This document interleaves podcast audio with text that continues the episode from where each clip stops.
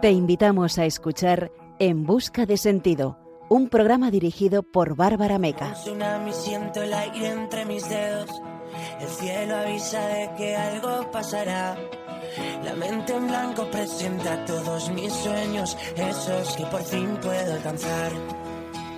Buenas noches y bienvenido a tu programa En Busca de Sentido. Esta noche nos vamos a encomendar a nuestra Madre en la solemnidad de Santa María, Madre de Dios cuya festividad se conmemora cada uno de enero. Y vamos a conocer testimonios de vida que nos ayudarán a orientar un poco más su sentido. Lo hacemos, como siempre, con alegría, a través de una entrevista, el relato de una conversión de la historia y una reflexión final que hoy nos acercará a la virtud de la templanza. Esta noche juntos descubriremos un poco más cómo la belleza del amor de Dios y de la Virgen viene a cada uno de nosotros y cómo la virtud de la templanza ordena de dominio propio nuestra vida. Al acabar el programa, la orientación del sentido hacia la voluntad de gobernar con firmeza nuestros actos y decisiones nos habrá fortalecido un poco más el corazón. Saludamos a nuestro equipo, a Begoña Vaz, Fran Juárez, Ángela Acedo y Rosa Molina, y a nuestros queridos oyentes. En la dirección y el micrófono estará contigo en este nuevo programa, esta la que te habla, Bárbara Meca. Comenzamos en busca de sentido.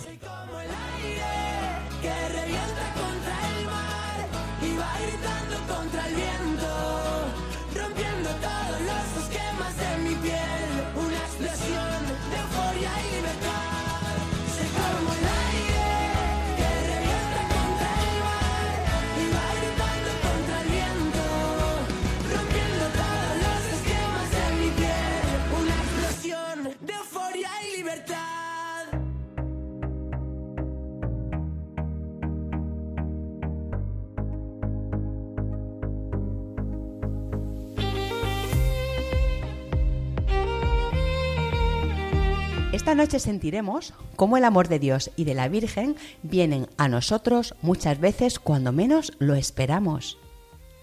En nuestro espacio Cada mes de María conoceremos un poco más sobre Santa María, Madre de Dios, una solemnidad mariana que nos recuerda el dogma de la maternidad divina de María, Madre de Jesús, establecida por el concilio de Éfeso. En nuestro testimonio de hoy conversaremos con María Ángeles Jiménez Ibáñez, una joven de fe que pudo ordenar su vida familiar y afectiva tras descubrir en un acontecimiento de pérdida el amor de Dios. En nuestra sección A la luz de un testimonio conoceremos la historia de Ángela de Foligno, la santa italiana que se desprendió de todos sus bienes por amor a Jesucristo. Cerraremos el programa con la Lucerna, nuestra sección para el punto y final, una reflexión desde el agradecimiento y la esperanza en Dios en la que hablaremos de la templanza.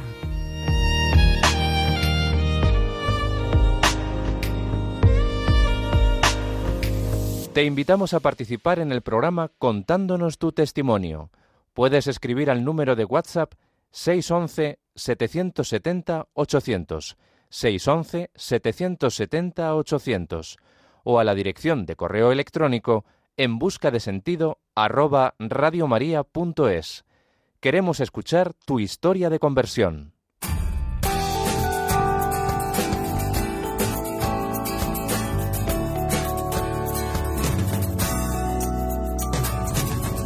Esta noche nos encomendamos a nuestra Madre en la solemnidad de Santa María, Madre de Dios, cuya festividad se conmemora cada uno de enero. Solemnidad de María Santísima en su advocación de Madre de Dios. Santa María, Madre de Dios, es una festividad litúrgica con grado de solemnidad que recuerda el dogma de la maternidad divina de María, Madre de Jesús, establecida por el concilio de Éfeso.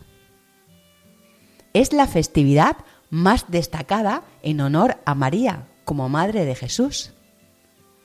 Con esta celebración los cristianos nos confiamos desde el primer día del año a la maternal protección de la Virgen, quien experimentó la dicha de concebir y dar a luz a nuestro Señor.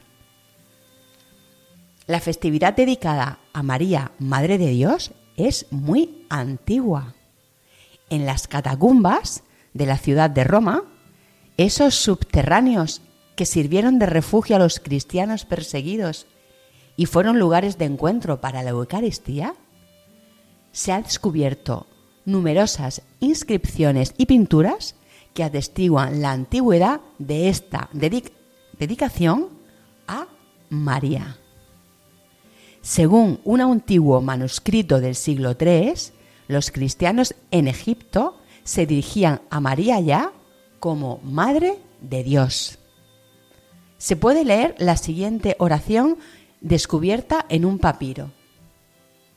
Bajo tu protección buscamos refugio, Santa Madre de Dios. No ignores la súplica de tus hijos necesitados, líbranos de todo peligro, oh siempre Virgen gloriosa y bendita. Esta plegaria está incluida en la liturgia de las horas y en el oficio divino. En el siglo IV, el título de Madre de Dios ya se había integrado en la oración, siendo utilizado su término tanto en la Iglesia de Oriente, con el nombre griego Teotokos, como en la de Occidente, con la expresión latina Mater Dei. En el concilio de Éfeso, celebrado en el año 431, los obispos declararon con firmeza, La Virgen María es verdaderamente Madre de Dios, ya que su Hijo Cristo es Dios. Durante dicho concilio, los padres conciliares, junto a los feligreses de Éfeso, llevaron a cabo una grandiosa procesión iluminada por cientos de antorchas encendidas en torno a la Virgen María, entonando lo siguiente. Santa María, Madre de Dios, ruega por nosotros pecadores, ahora y en la hora de nuestra muerte. En noviembre de 1996, San Juan Pablo II señaló lo siguiente. La expresión Teotocos, que literalmente significa la que ha engendrado a Dios, a primera vista puede resultar sorprendente, pues suscita la pregunta, ¿cómo es posible que una criatura humana engendre a Dios? La respuesta de la fe de la Iglesia es clara. La maternidad divina de María se refiere solo a la generación humana de Hijo de Dios y no a su generación divina. La maternidad de nuestra Madre nos anima a renovar el anhelo al inicio de cada año, cada uno de enero, de acercarnos, como ella, a la palabra que nos infunde vida divina a nosotros y a nuestro entorno. Si nos esforzamos por prestar atención a lo que Dios nos comunica y lo llevamos a la práctica, experimentaremos la asombrosa admiración de los factores del anuncio. Recordemos cómo María no solo es la Madre de Dios, sino nuestra Madre. Así lo determinó Jesucristo expresando esta voluntad en su testamento desde la cruz al apóstol Juan. La oración con la que hoy nos vamos a encomendar a ella es de San Juan Pablo II. Dice así un extracto de ella. Oh Virgen Inmaculada, Madre del verdadero Dios y Madre de la Iglesia, tú que desde este lugar manifiestas tu clemencia y tu compasión a todos los que solicitan tu amparo, escucha la oración filial que con confianza te dirigimos y preséntala ante tu Hijo Jesús, único Redentor nuestro. Señora y Madre nuestra, queremos ser totalmente tuyos y recorrer contigo el camino de una plena fidelidad a Jesucristo, a su Iglesia. No nos sueltes de tu mano amorosa. Amén.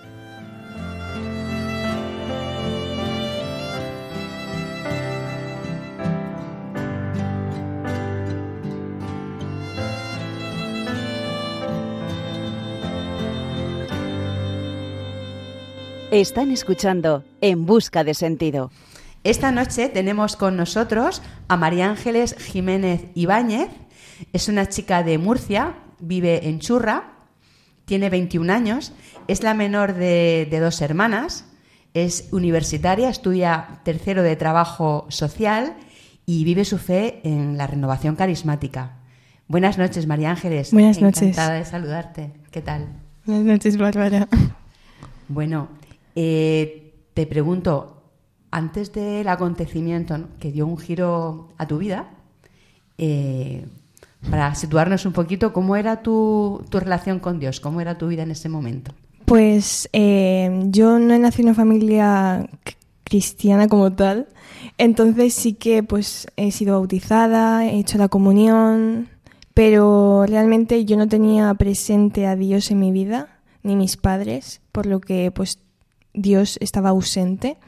Y no es hasta que conozco pues a una persona que pues empieza a ser una relación con Dios más de un Dios mago al que yo le pido cosas y él o me hace caso o no me hace caso, pero, pero ahí está. Y bueno, ¿cómo era tu, tu vida familiar? ¿Cómo vivías esas relaciones en ese primer núcleo ¿no? que tenemos en la familia? Sí, pues con mi madre, eh, para empezar, pues era bastante complicado porque realmente a ella nunca le han enseñado lo que hace una madre. No ha tenido pues una figura de madre real. Y, y pues eso yo lo he visto pues por cómo, cómo me castigaba o cómo me reñía, ¿no? Y al final pues chocábamos muchísimo, es más, eh, discutíamos muchísimo, yo tenía muchas peleas con ella y, y, así era un poco la relación con mi madre, la verdad es que bastante complicada. Y con mi padre era pues un poco el gracioso de la casa, de alguna forma, porque con mi padre sí que es verdad que yo me río bastante y, y era un poco pues como, como mi abuelo, ¿no? Que pues pues que me daba cosas, me, me, quería mucho y simplemente con eso pues yo me sentía muy amada. Pero sí que es verdad que al tener que trabajar tanto, tanto mi madre como mi padre pues estaban ausentes en, este aspecto. Y, y, al final esto lo que hacía era que yo eh, no pudiese ni expresar pues cómo me sentía porque como pues comía sola y demás, pues al final no tenía con quién eh, pues decirle pues lo típico que dice un niño de cómo me ha ido el día o, o mamá tengo esta tarea o yo se me ha reñido en clase, no sé, lo típico. Y, y pues eso, así era mi vida familiar. Una vida eh, solitaria. Sí, sí, bastante solitaria. Bueno, sucede un acontecimiento en tu casa y hay un, un, pequeño cambio, ¿no? Un germen que empieza, empieza, empieza de la mano creo que de tu madre precisamente. Sí, de mi madre, porque o sea, ninguno creíamos ni nada, pero empezó mi hermana a ir a catequesis de confirmación y ahí es cuando mi madre, no sé por qué, como que empezó a ir más de seguido a la iglesia y hasta que conoció pues a un cura que se llama Don Pascual eh, que estaba ahí en mi, en mi, parroquia, pues empezó también a, a, dar catequesis de comunión, que mi madre no sabía nada, pero ella se atrevió a dar y tuvo que estudiar muchísimo todos los días. Y, y pues sí que es verdad que, que, ahora lo veo y digo, joder, qué bien, ¿no? Pero sí que es verdad que en ese momento me chocaba mucho y creo que a todos los de la familia les chocaba que mi madre fuese tanto a la iglesia. Porque claro, solo íbamos los domingos y porque tocaba, ¿no? Que, que si te querías eh, querías hacer la comunión, pues tenías que ir los domingos a misa, porque el cura te tenía que ver, ¿no?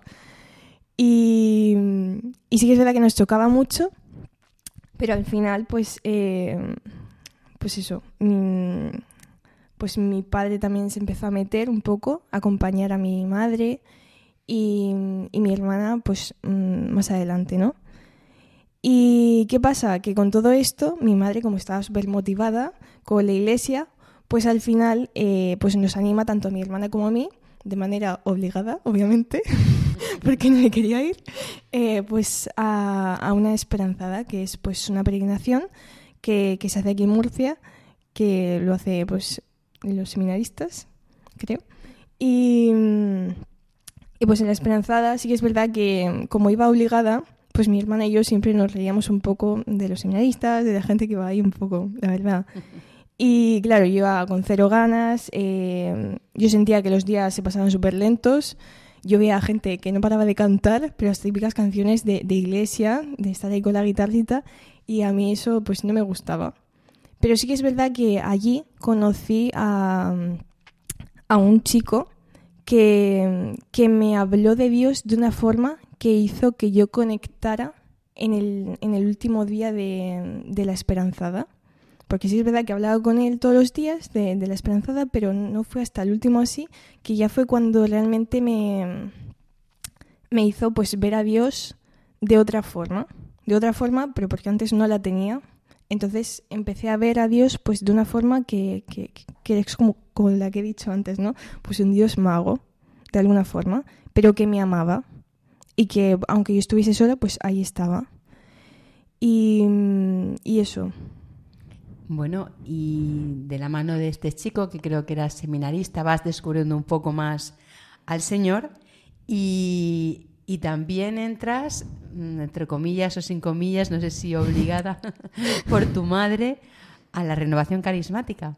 Eh, sí, de alguna forma siempre obligada, no sé por qué, a lo mejor es porque soy un poco cabezota, pero sí, en ese momento fue un poco obligada, también por mi hermana también, y mm, lo, al principio fue pues ir a encuentros que se hacían a nivel regional, eh, pero con familias y demás.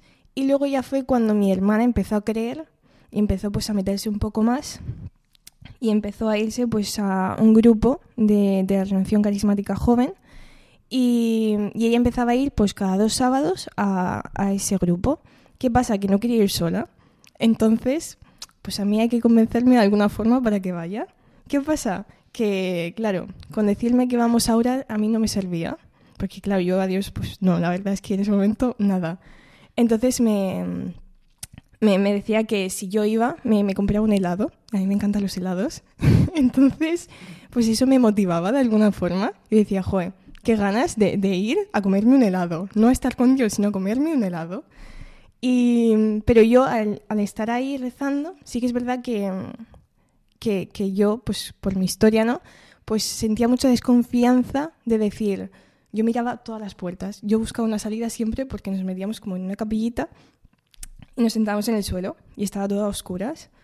Entonces yo decía, madre mía, es que yo, no sé qué va a pasar aquí. O sea, se ponen a cantar, se ponen a rezar en voz alta, pero yo tengo un sueño, tengo ganas de comerme ese helado y yo quiero irme a mi casa. Entonces, realmente nunca he llegado a confiar eh, en ese momento en, en, lo que estaba pasando, lo que estaba sucediendo y en las personas que estaban ahí. Y eso. Bueno, esa confianza que bueno, el Señor se va valiendo hasta, hasta de los helados. Sí. Y, y allí escuchabas, pues, y se cantaban en alabanza, creo, sí. que le llamas, eh, canciones, y una de ellas eh, la vamos a escuchar ahora, es un tema que, que has elegido tú. Sí. Se llama Todo lo haces bien, de la fiesta de las tiendas. Y cuando acabemos de escucharla, pues te preguntaré, pues, ¿por qué la has elegido? Vale. Tú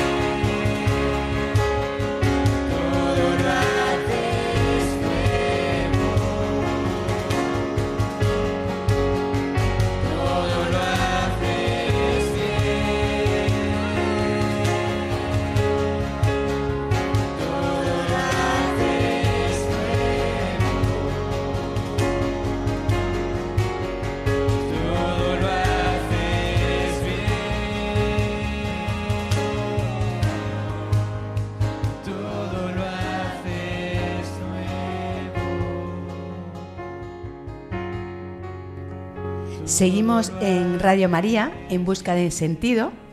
Eh, estamos eh, con María Ángeles Jiménez Ibáñez. Acabamos de escuchar una canción que ha elegido ella. Se llama Todo lo haces bien, de la fiesta de las tiendas. Y bueno, María Ángeles, pues cuéntanos por qué, por qué has elegido esta canción. Pues la he elegido porque, porque es de, de- de unas personas que, que están en, en esta corriente de gracia, donde vamos pues a campamentos.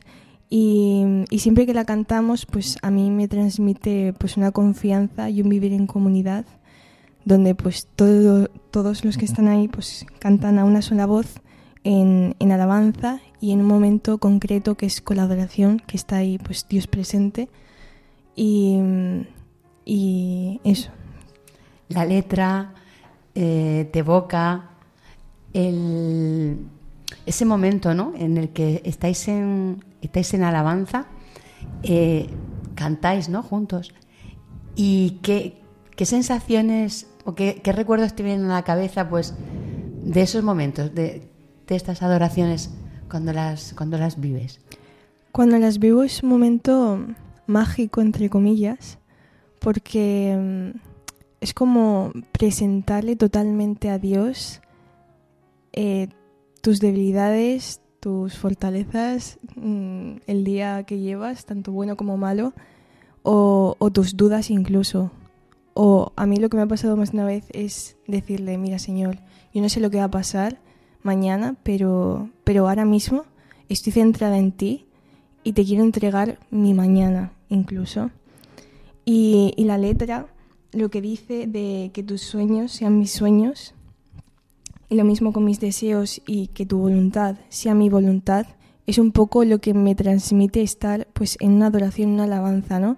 Es el, el querer entregárselo todo porque todo lo hace bien él y, y con esa paz con la que me quedo es con pues pues pues una gracia, ¿no? Es todo, ¿no? La paz de Dios. Sí. Bueno, pues la renovación carismática, ¿no? Que contabas antes de la canción, que empezaste con ella por, por los helados. Sí. ¿Qué te ha enseñado con el tiempo? Me ha enseñado a, a amar a Dios simplemente por, por amar, no por nada a cambio como el helado, sino a, a que me realmente me ayuda como persona y, y el vivir en alabanza, que es algo que parece que es solo en un momento concreto, pues vivir en alabanza al final te ayuda con absolutamente todo lo que tienes en la vida, tanto, yo qué sé, como si sacas malas notas como buenas, como si rompes con una relación, es realmente decirle a Dios en, una alabanza muy sencilla, decirle que, que confías en Él y que confías en la voluntad. Entonces yo creo que eso es lo que me ha enseñado la renovación carismática, el saber que, que da igual, da igual lo que yo quiera mañana, que lo importante es que, que te que, de- o sea, que dejes que Dios entre en tu vida, pero por completo, que le entregues un folio en blanco y que lo firmes directamente. Que da igual dónde vas a estar mañana, pasado, o sé, dentro de dos años, ¿no? Que, que Dios está ahí. Sucede un acontecimiento en tu vida y ese acontecimiento es un acontecimiento fuerte, es un acontecimiento, bueno, duro y te cambia, te cambia tu vida de fe, te cambia el... ¿De qué manera? Pues ese acontecimiento fue un 4 de marzo de 2019 que falleció mi abuelo. Nunca antes se me había, o sea, nadie había de, nadie había muerto en mi familia. Y, y realmente yo con mi abuelo estaba muy unida porque pues los abuelos te miman mucho, ¿no? Y pues en eso que contaba antes de que comía sola y demás, él también ha estado muchas veces pues trayéndome del colegio, recogiéndome o comiendo con ellos cuando no podían mis padres. Entonces, mi abuelo para mí significaba muchísimo. O sea, tengo anécdotas de, de estar sentada a sus pies y que me dé jamoncito del bueno de España o chocolate valor, que está buenísimo, que, que me hace recordarlo con un cariño muy especial. Entonces, que, que Dios de alguna forma, porque yo lo enfocaba así, ¿no? Que Dios me quitase a la persona que más quería en este mundo, realmente fue como dejar de ver a Dios como un mago que, o sea, como un Dios mago, ¿no? Que, que, que si yo le pedía, pues él me lo daba, a verlo como un Dios que, que quita, que quita amor, o sea, que, que, quita a las personas que más quieres y que, y que te hace daño, de alguna forma. Entonces yo cogí un enfado muy grande con Dios. Pero ese enfado, al ser tan cabezota, realmente me hacía estar más conectada con Dios, fíjate. Porque eh, yo me acuerdo que, que la, primera, o sea, la primera noche que pasé fue meditación llorando, pero de rodillas y rezando. O sea, yo no tenía ni idea de rezar porque aunque hice la confirmación, yo no me enteré de nada. O sea, yo iba a la confirmación para reírme un poco, la verdad. Pero en ese momento fue, fue mágico. O sea, yo no era consciente de que, de que estaba rezando todo el rato. Y de que realmente estaba hablando con Dios cuando nunca lo había hecho. Y nunca antes le había hablado a Dios tanto de corazón como lo hice en ese momento. Y fue a raíz de ahí que, que empezó a, a transformarse un poco la relación con mi familia entera. Porque yo a mi padre lo tenía pues como, como, como un gracioso y ya está. Y estaba un poco ausente. Pero desde ese momento pude ver a mi padre pues con, con una debilidad que me hizo conectar mucho más con él. Porque lo vi llorando, pero, pero roto totalmente, que, que como yo también estaba rota por dentro y enfadada, al final eso lo que me hizo fue unirme más a mi padre. Es más, cuando me enteré de que, de que mi, mi abuelo había fallecido, eh, mi padre vino a recogerme al instituto y nos fuimos los dos a, no, no sé si fue a un monte, pero simplemente a llorar juntos y ya está, y a estar juntos. Y con mi madre también. Y, y eso, Sientes, eh, después de ese enfado, sí. cómo Dios eh, va transformando tu vida y lo ves de otra forma. ¿Cómo, ¿Cómo vas viendo esa transformación en tu madre, en ti? ¿Cómo ves la acción del Señor y cómo ya pues se te va quitando ese, entre comillas, ese enfado, ¿no? Sí. Eh, con mi madre fue porque. mm, O sea, mi madre se metía en, su habitación, empezaba a rezar y ya hasta la comida o así o, o tal, pues no sabía nada de ella. Entonces, eh, no fue hasta que yo di el paso de preguntarle cómo se rezaba el rosario. O sea, que necesitaba una Biblia y rezar el rosario porque yo me había encabezonado en saber, pues, por qué Dios me había quitado a mi abuelo. Entonces, la única forma era, pues, buscando la Biblia, ¿no? Y rezando. Y ahí la encontré, de hecho. Pero mm, con mi relación con mi madre, la verdad es que he visto una gran bendición, tanto en su vida como en la mía, y en, general en la historia que tenemos ambas. Porque de pasar a, a, a que pues no nos entendamos para nada, que no podíamos hablarnos, no podíamos cruzarnos la mirada ni nada. Es más, yo muchas veces me escapaba de casa un poco porque, porque no se podía estar en mi casa realmente.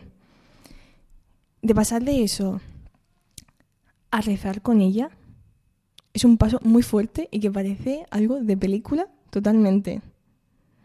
Pues porque Dios cuando actúa, actúa y simplemente actúa. O sea, no, no es algo que dices mm, que pasa un tiempo, que a veces sí que pasa un tiempo y lo ves como actúa, pero en ese momento realmente Dios derramó su gracia. Dios la derramó y yo pude verla porque a día de hoy con mi madre tengo mucha confianza y puedo hablarle de todo. Y yo sé que mi madre tiene sus defectos, como todos, como yo tengo. Pero mi madre está intentando ser cada día una buena esposa y una buena madre. Y cada día se intenta parecer más a María y tener más a Dios en su vida. Y conmigo misma, conmigo misma pues también un poco así.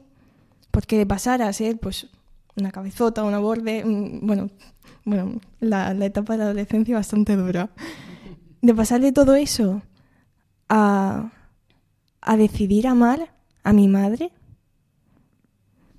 o sea, es algo muy bonito y que, y que realmente pues mm, ha hecho que descubra también mis heridas que tengo, las heridas que me han dejado. Esas heridas que, bueno, descubres en un momento determinado y no hace mucho, este verano, en Fátima, Sí. A través de un acontecimiento, bueno, una ruptura sentimental, pero ¿qué descubres y cómo te lleva el Señor en ese descubrimiento? Eh, pues lo que descubrí fue que tenía una herida bastante grande a nivel afectivo y a nivel, pues eso, de que no saber estar en una relación, de estar en una relación por, por, por el anhelo de querer sentirse amada, pues por, por, mi, por mi historia con mi madre y con mi padre, pero realmente yo eh, lo que quería era sentirme amada y amada bien, por lo que romper con esa relación, aunque es muy buena persona, eh, yo sabía que dentro de mí había algo que no estaba bien y que tenía que sanarlo, pero con ayuda de, otros medios, no metiéndome en una relación, porque podía llegar a hacerle mucho más daño. Por lo que romper significó empezar mi proceso que estoy actualmente en ello. Bueno, ¿y cómo dirías que Dios está actuando en ese proceso? ¿Y qué le pedirías a Dios o qué les dirías a quienes nos escuchan para poder hacer ese deseo, ¿no? De querer amar bien. Pues, eh, ¿qué le diría a una persona?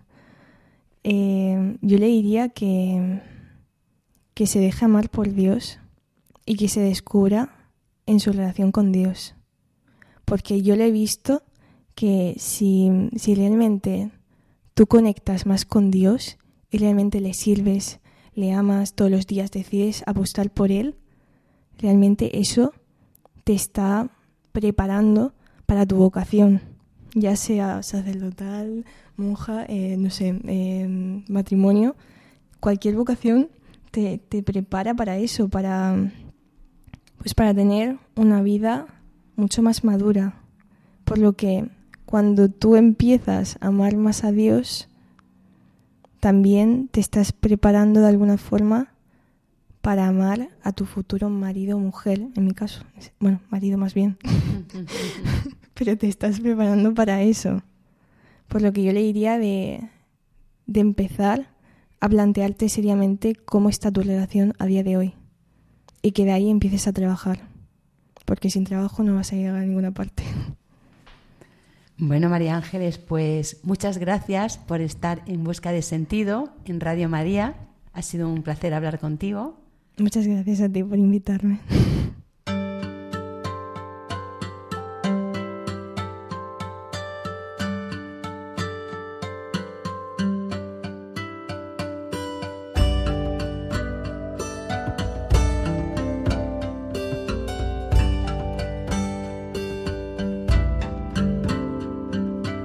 A la luz de un testimonio.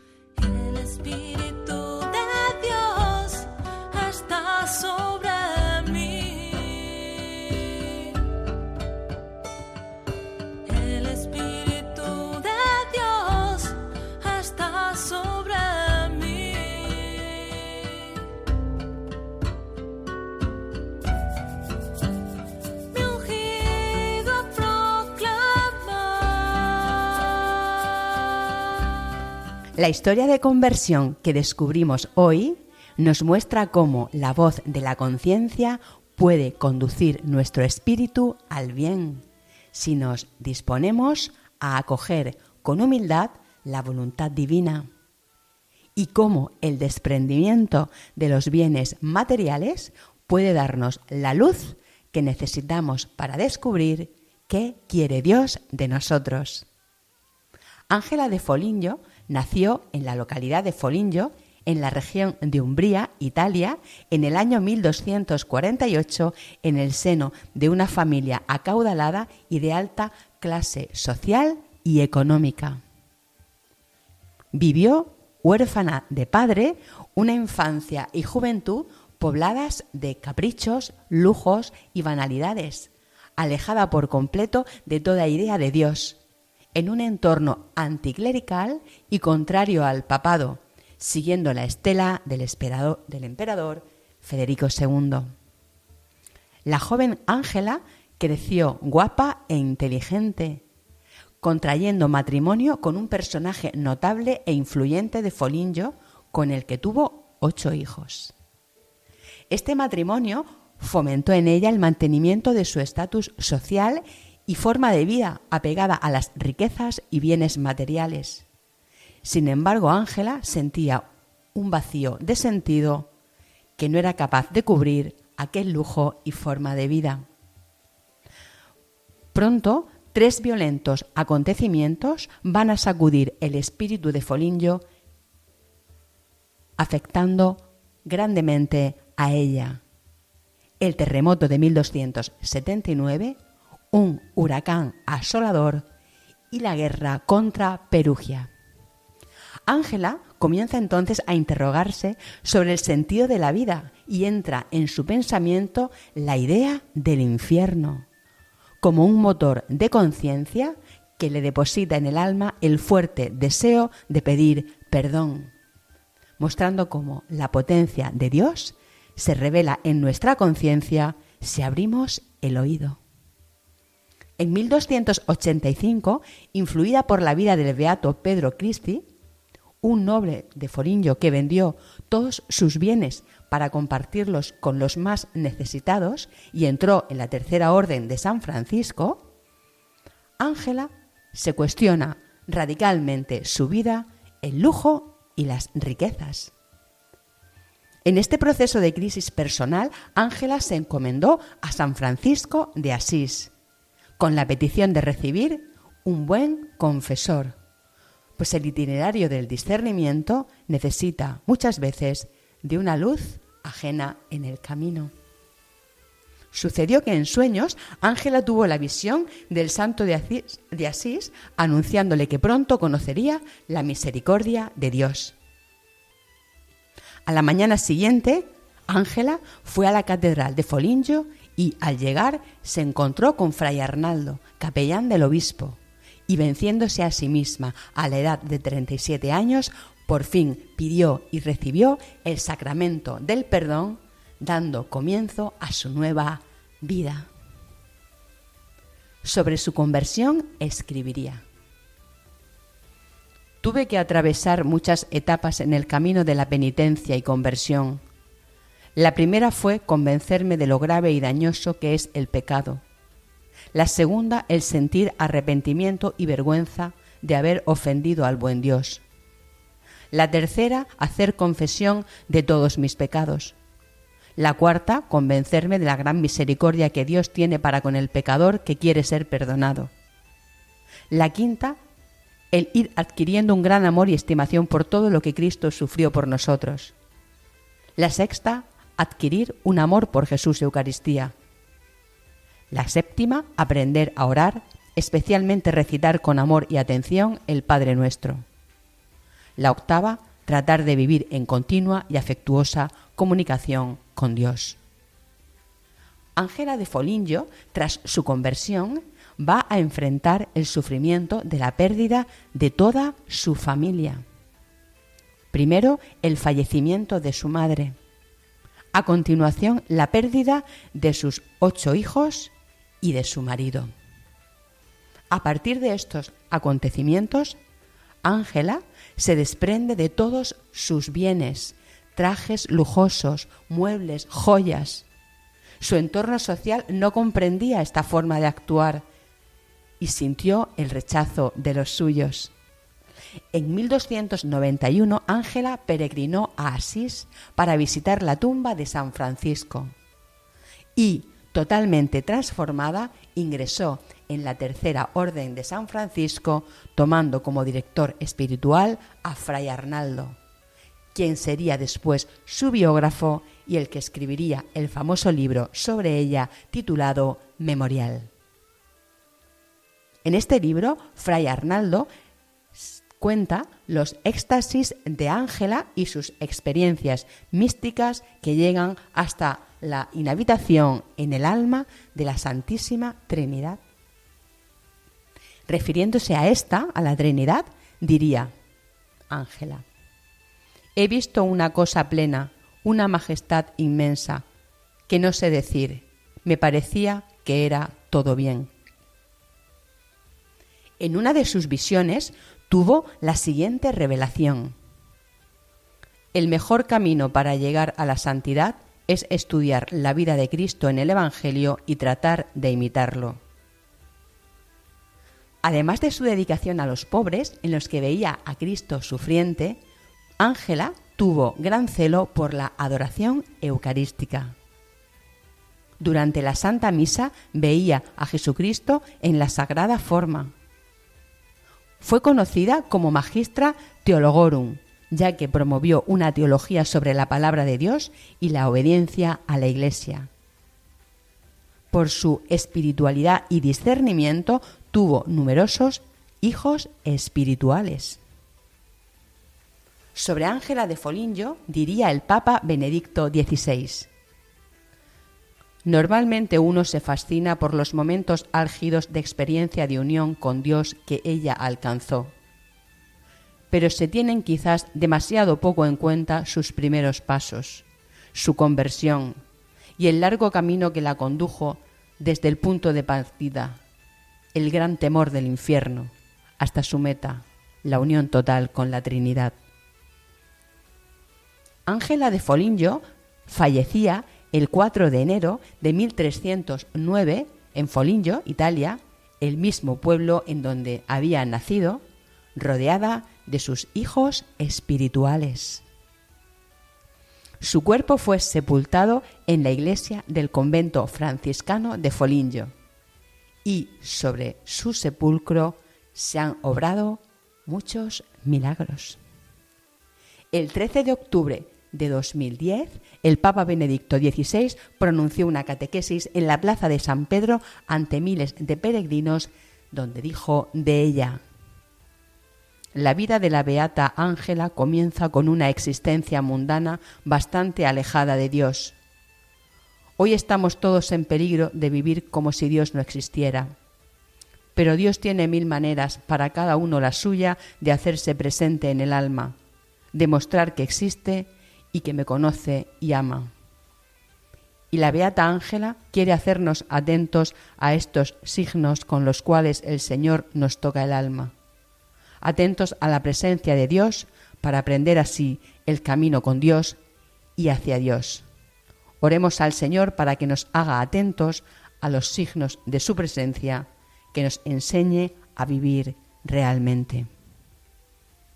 El 9 de octubre de 2013, Santa Ángela de Foligno fue canonizada por el Papa Francisco.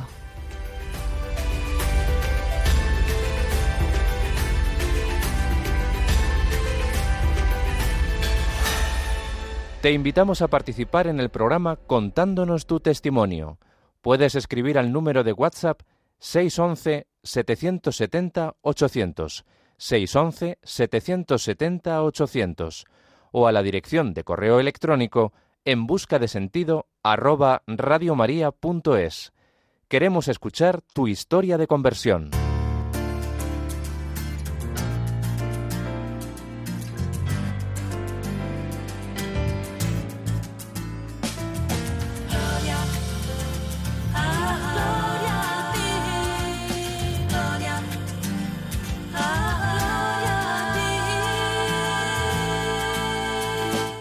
Al Espíritu.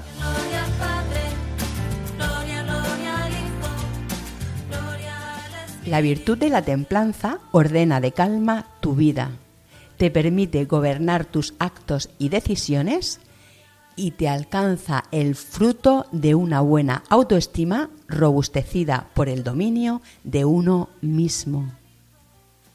La templanza dirige tu corazón al cielo, aparta de tu camino tropiezos y malos hábitos, atempera tu espíritu y te conduce a conquistar el equilibrio personal y la armonía con el otro. Ejercita esta virtud cardinal mediante actos de sana renuncia. Alégrate de cuidar tu cuerpo como templo de Dios. Disfruta de los bienes creados sin dejarte arrastrar por ellos y descubrirás el valor de una existencia cada día más libre. Ordena de paz tu interior orientando la voluntad al bien. Reconoce tus debilidades y encara tus apetitos y deseos desde una sobriedad que vence con inteligencia. Como dice la Escritura, todo cuanto hay de verdadero, de noble, de justo, de puro, de amable, de honorable, todo cuanto sea virtud y cosa digna de elogio, todo eso tenedlo en cuenta. Filipenses 4:8. Un ejercicio espiritual que te ayudará a fomentar la virtud de la templanza es la contemplación serena de lo bello en lo creado. Activa de silencio tu corazón, dedica un lugar y un tiempo a la naturaleza, observa su armonía y atemperarás el ritmo de tu corazón con ella. Modera la avidez con un sentido más abierto a lo eterno. Habita una natural sensibilidad en el gozo de lo moralmente bueno.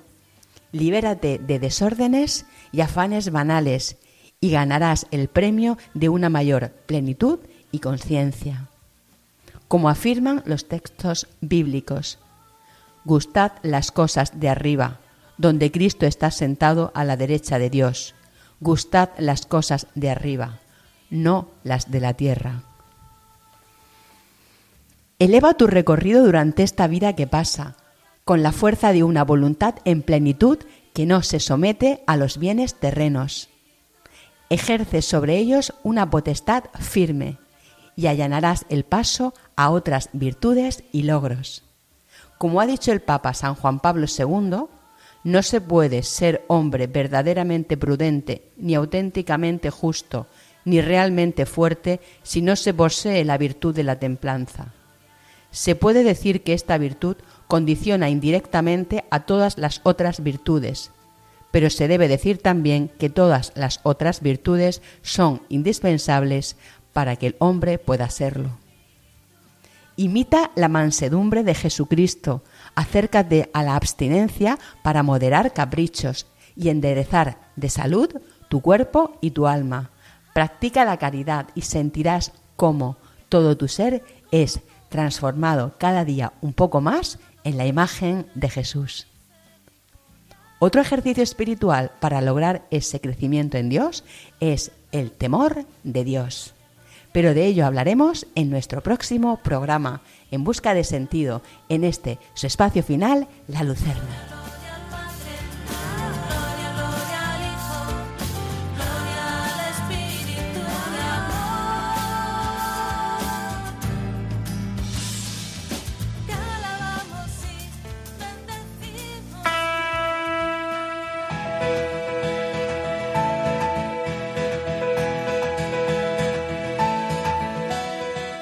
Esta noche, bajo el manto de Santa María, Madre de Dios, a quien nos hemos encomendado, hemos hablado con María Ángeles Jiménez Ibáñez, una joven de fe que pudo orientar su vida familiar y afectiva tras descubrir en un acontecimiento de pérdida el amor de Dios.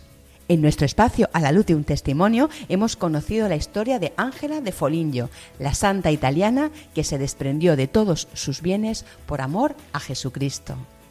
Y acabamos con la Lucerna, nuestra sección para el punto y final, siempre una reflexión desde la alegría y la esperanza en Dios.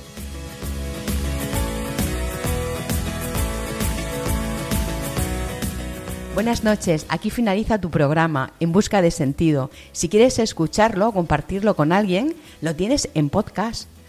Puedes recibirlo mandándonos un WhatsApp al número del programa y nosotros pues te lo enviamos. El número es el 611 770 800. Repetimos, 611 770 800. Nos encantará que formes parte de En Busca de Sentido. En 15 días volvemos a encontrarnos. Que la alegría de este encuentro te acompañe hasta el próximo, como lo harás seguro en esta, la que te habla, Bárbara Meca. Has escuchado en Radio María En Busca de Sentido, un programa dirigido por Bárbara Meca.